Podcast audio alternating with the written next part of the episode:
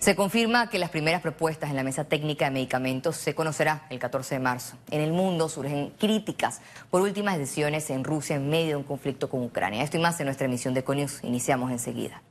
La mesa técnica que busca solución al desabastecimiento y alto precio de medicamentos presentará primera lista de acciones el 14 de marzo.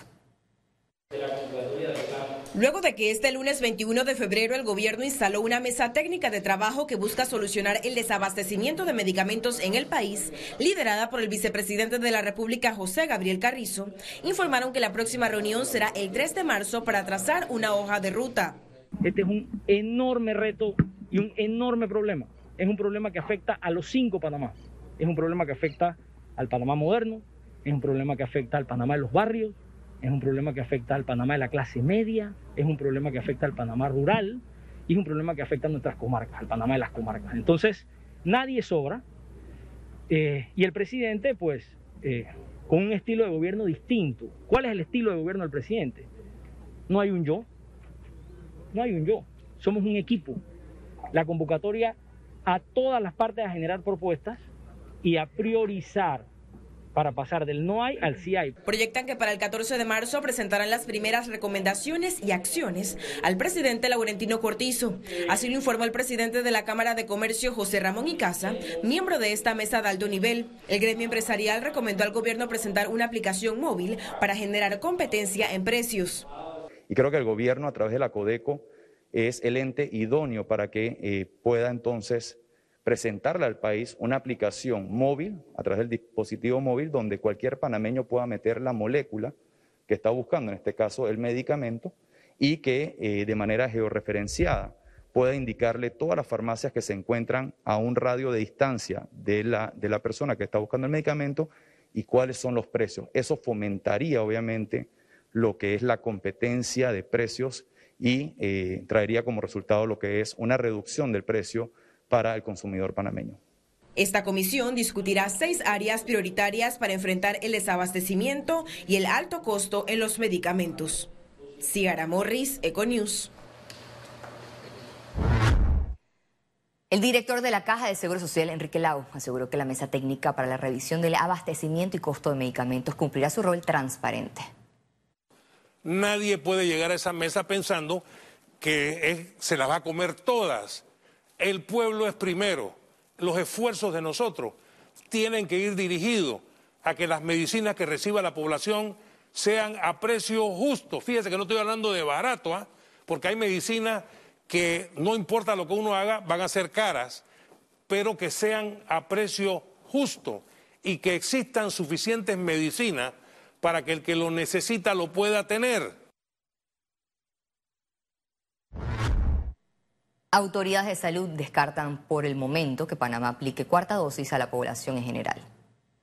En Panamá todavía no estamos considerando esa cuarta dosis. Eh, estamos viendo lo que sucede, por ejemplo, en otros países eh, como eh, Israel, que la ha implementado de una manera bastante más amplia. Tú ves como en nuestro país, por ejemplo, estamos saliendo de la cuarta ola pandémica de una manera muy acelerada Ayer teníamos 500 casos con 10% de pruebas positivas. Eso nos dice que eh, vamos bien. Los diputados de la Asamblea Nacional, de manera repentina y por segunda ocasión, suspendió la sesión de la Comisión de la Mujer. Una reunión de la bancada del Partido Revolucionario Democrático fue el motivo para dilatar el análisis de las denuncias de esterilización sin consentimiento de mujeres indígenas. Así lo denunciaron las diputadas que se asistieron a la sesión. Hoy es la segunda semana que se suspende la reunión de la Comisión de Asuntos de la Mujer. La semana pasada al menos inició hoy ha sido suspendida de manera abrupta y tenemos en mora los proyectos de la semana pasada más los proyectos de esta. Se nos cruzan días de carnaval que sabemos que muchos no van a estar en la ciudad y yo quisiera saber entonces cuándo los temas de mujer, niñez, juventud y familia van a ser importantes.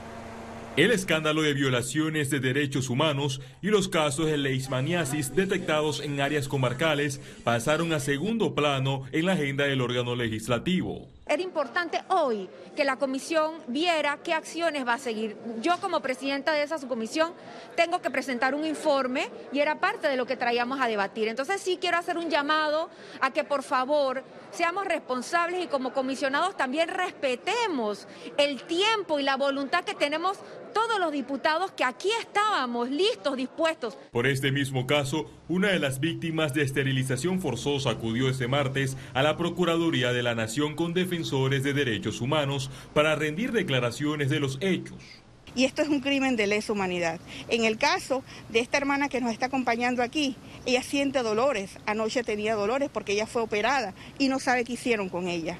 Ella solo sabe que entró a una, cirugía, a, una, sala de cirugía, pero realmente no sabe lo que hicieron con ella. Cuando salió nada más le dijeron, no vas a poder tener más niños. Las investigaciones del Ministerio Público apenas inician para comprobar la certeza de los delitos de lesa humanidad. Félix Antonio Chávez, Econius. El abogado Roberto Ruiz Díaz presentó este martes ante el Tribunal Electoral el memorial para la revocatoria del mandato del alcalde de Panamá, José Luis Fábrega. Con base a los constantes escándalos y cuestionamientos que salpican a la administración alcaldicia, el jurista abrió el espacio ciudadano para intentar sacar del cargo a Fábrega. Lo hemos iniciado como un tema particular, pero es porque estamos escuchando el clamor de la población de la ciudad capital de lo constante malo manejo y falta de conducta del alcalde. Y lo hemos presentado en forma personal para evitar que se piense que es de algo político o de algún partido y así todas las agrupaciones y todos los sectores que sientan que se debe revocar el mandato del alcalde Fábrega se puedan unir abiertamente sin que se tenga un matiz político. Una vez el Tribunal Electoral admita la solicitud, publicará una resolución. Luego correrá traslado al alcalde José Luis Fábrega y a la Fiscalía General Electoral y se abrirá el proceso de recolección de firmas. Bueno, el, el periodo lo establece el decreto que habla de que si la población es arriba de 100.000 habitantes, se tienen 120 días para recoger las firmas.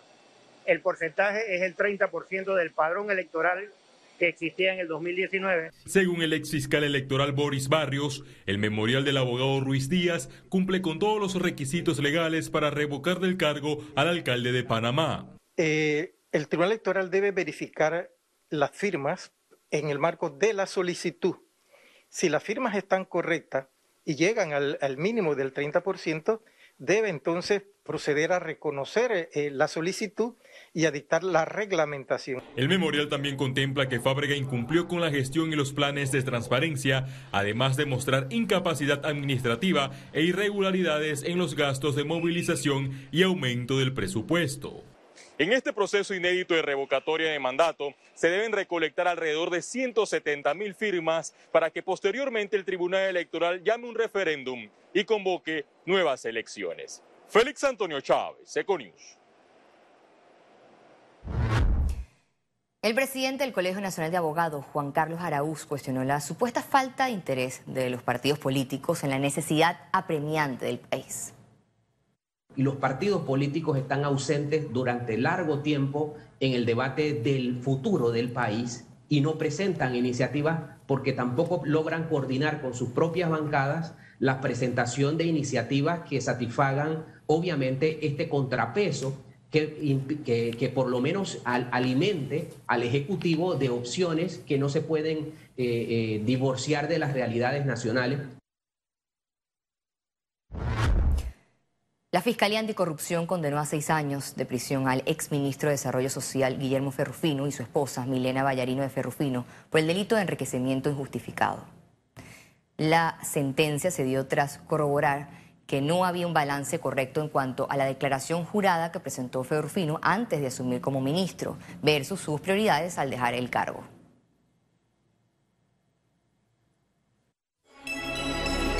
Economía. El gobierno nacional aumentará la deuda del país en este 2022. El Ministerio de Economía y Finanzas proyecta pedir prestado 4 mil millones de dólares a los mercados internacionales este 2022. Así lo informó su titular Héctor Alexander, quien además reconoció que iniciaron el año con la emisión de dos bonos. Bueno, ya, ya empezamos, ya salimos, ya salimos con éxito con 2.500 millones. Bueno, el programa financiero de este año eh, para el presupuesto del gobierno eh, son, ascienden como a 4 mil millones. Como 1.700, 1.800 millones significan amortizaciones que se tienen que hacer. Así que en el fondo estamos haciendo un refinanciamiento. La diferencia realmente representa lo que sería el crecimiento de la deuda. Aseguró que aunque estos préstamos elevarán la deuda del país cerca de 45 mil millones de dólares, han logrado disminuir el peso de la misma en el hombro del país. Significa deuda Producto Interno Bruto. No, así que del 2021 ha bajado de forma importante y para los próximos años de aquí, incluso 2024, el crecimiento que nosotros esperamos por la deuda puede estar alrededor del 13% muy inferior al gran crecimiento que tuvimos en el año 2021. Este endeudamiento lo justificó como necesario por la crisis de la pandemia. Sí, esa fue la, la estrategia. Eran dos años en que subió en forma importante, sí, la deuda, pero con un propósito muy definido, pero lo veíamos como algo transitorio. En efecto, ya en el año 2022, ¿qué es lo que está resultando? Bueno, está resultando que no obstante que pagamos gasto de operación con préstamos en el año 2021, en el año 22 ya 10% de los ingresos corrientes ya son ahorros. Así que todos los ingresos corrientes que entran al gobierno ya no van a ser gastados en gastos de operación. ¿Van a servir para qué? Para financiar un tercio de las inversiones del gobierno central. Alexander señaló que para 2022 hizo un cambio en la estrategia que dirigirá al país hacia la sostenibilidad de las finanzas públicas y de su deuda. Ciara Morris, Econews. La Cámara de Comercio de Panamá y el Ministerio de Gobiernos realizarán la primera rueda de negocios humanitaria para la región. Esta primera rueda de negocios humanitaria la desarrollarán el 24 y el 25 de marzo próximo en el Panama Convention Center durante las ferias Expo Comer y Expo Logística Panamá. El objetivo es presentar la capacidad logística de la región y el rol de la empresa privada en la asistencia humanitaria. Además, buscan oportunidades de negocio entre empresarios y compradores que requieran insumos para atender emergencias que suceden en América Latina y el Caribe. Enaltecemos la valiosa contribución del Gobierno de la República de Panamá a través del presidente Cortizo, en el que nos ha permitido interactuar y establecer este diálogo permanente con actores tan estratégicos que nos permiten también aliviar el impacto económico de los desastres, pero también aliviar el sufrimiento de nuestra población que está cada vez más expuesta y más vulnerable ante situaciones de desastres. Y estamos buscando entonces tener acercamiento, nearshoring, que estos organismos internacionales o eh, comunidad humanitaria pueda tener la oportunidad de tener eh, compras o hacer eh, relaciones comerciales con el sector regional y del Caribe, incluyendo Panamá. CADE Occidental inició con enfoque en perspectivas sobre políticas para el agro y otros temas. En esta edición de la conferencia anual de ejecutivos, CADE busca propuesta para retomar la senda del crecimiento de la economía y progreso social. Este año, bajo el tema Por un Panamá sostenible, transformación del modelo económico, institucional y social de la región occidental porque es a través del fortalecimiento de nuestras instituciones que lograremos atraer inversiones, que haya transparencia, justicia y sobre todo Instituciones estructuradas y confiables. Solo así lograremos que los ciudadanos sientan confianza en que se tomarán decisiones correctas y de esta forma se sumen a la construcción de un mejor país. En este CADE también se destacaron temas para innovar y ampliar los ejes productivos como el agro y el turismo. El Centro de Competitividad propone que se nos otorguen recursos para organizar el circuito agroturístico basado en el café, recibimos el apoyo y hoy es una realidad ese circuito eh, manejado con una gestión propia de los que deben estar empoderados del desarrollo, los dolientes, los productores, las organizaciones locales. Los conferencistas manifestaron la importancia de la implementación de una política de Estado para el sector agropecuario. Hemos venido reclamando la inexistencia de una política de Estado tal como existe una política de Estado para el canal, una política de Estado para el sector turismo, una política de Estado para el centro bancario. El sector agropecuario ha carecido de un lineamiento que le marque un rumbo a futuro y en función de esa necesidad, una política de Estado se establece como una gran demanda de parte de los productores, una deuda por saldar. Una política de Estado con instituciones públicas también muy débiles, muy deficiente y el presupuesto irrisorio que se le otorga también al sector primario. Las amenazas más reales, pues las áreas desplazadas, casi 35 mil hectáreas perdidas. Eso nos dimos el lujo de apostar eh, en dos quinquenios por las importaciones. Eso trae como consigo serios problemas a la economía eh, el alto costo, por supuesto, para los consumidores. Los panelistas señalaron que la región occidental cuenta con gran potencial de desarrollo productivo, turístico y logístico para impulsar el crecimiento económico del sector. Lizeth García, Econius. Más de 60.000 pasajeros se espera movilizar el Aeropuerto Internacional de Tocumen entre el 20 de febrero y el 6 de marzo durante el carnaval.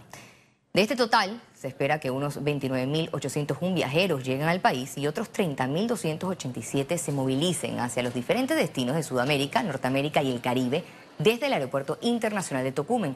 De acuerdo con las perspectivas trazadas, el mayor flujo de salida de pasajeros se espera para los días 24, 25 y 26 de febrero, mientras que el mayor flujo de llegada se prevé para el primero, 2 y 6 de marzo. El secretario nacional de Energía informó de una nueva alza en los precios de los combustibles a partir de este viernes. De acuerdo al monitoreo que hemos hecho eh, desde la Secretaría de Energía, efectivamente tendríamos una alza durante esta semana que refleja el incremento de los últimos 14 días del combustible que importamos en Panamá. La oferta de, de petróleo, sobre todo crudo, por parte de los exportadores eh, más grandes no está acompañando el aumento de la demanda. Nos están quedando cortos y ahí el mercado refleja esos precios que en el día de hoy estamos rondando por encima de los 90 dólares el barril de, de petróleo.